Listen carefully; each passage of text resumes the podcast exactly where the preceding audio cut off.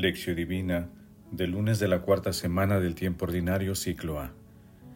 Vete a casa con los tuyos y anúnciales lo que el Señor ha hecho contigo y que ha tenido misericordia de ti. Marcos capítulo 5 versículo 19. Oración inicial. Santo Espíritu de Dios, amor del Padre y del Hijo, ilumínanos con tus dones para que podamos comprender los tesoros de la sabiduría que Jesús nos quiere revelar en este día.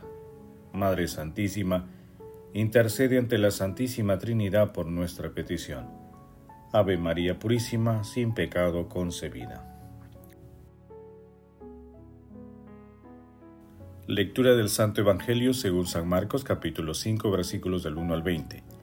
En aquel tiempo Jesús y sus discípulos llegaron a la otra orilla del mar, en la región de los Gesarenos.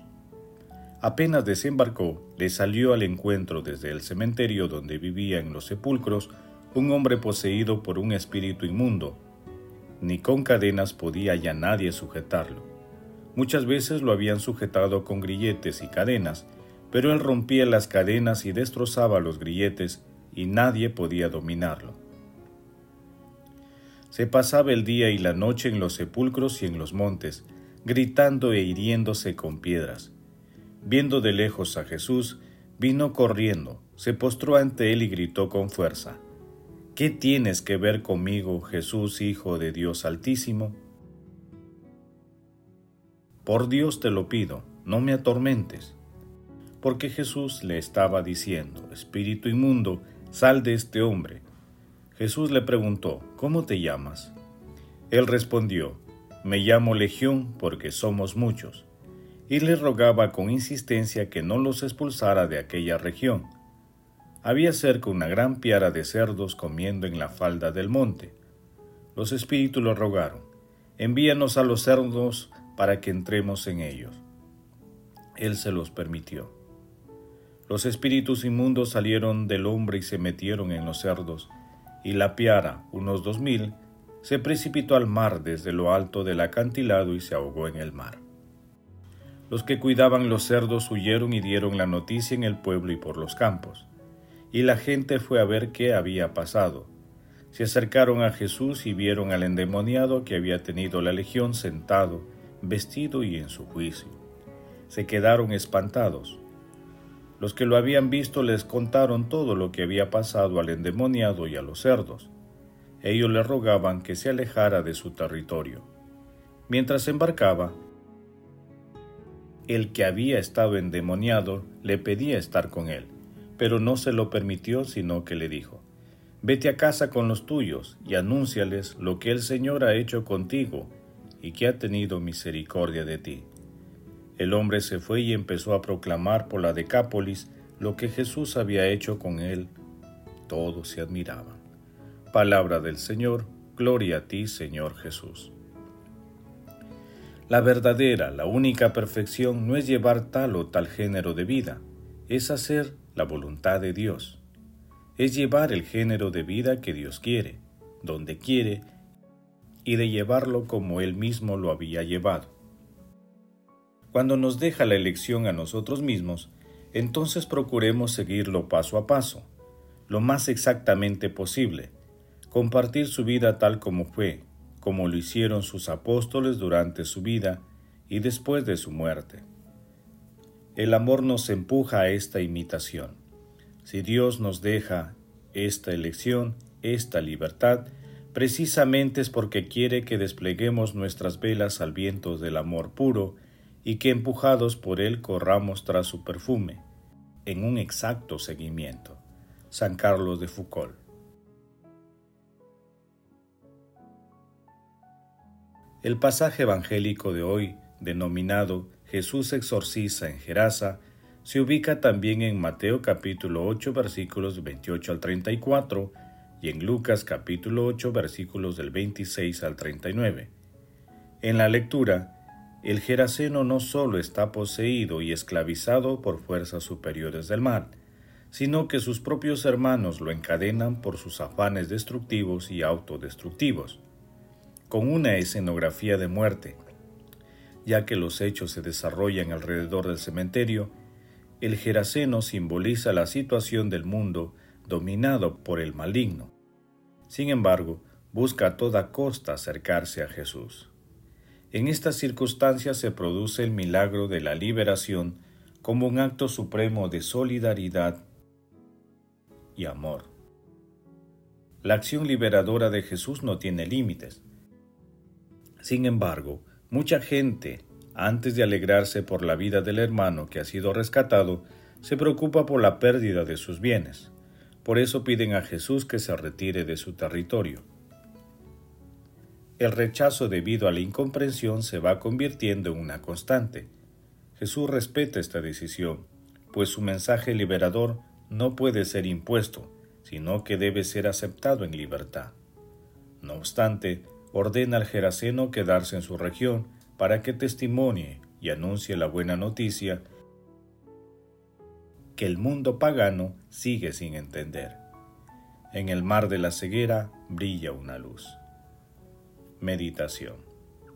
Queridos hermanos, ¿cuál es el mensaje que Jesús nos transmite a través de su palabra?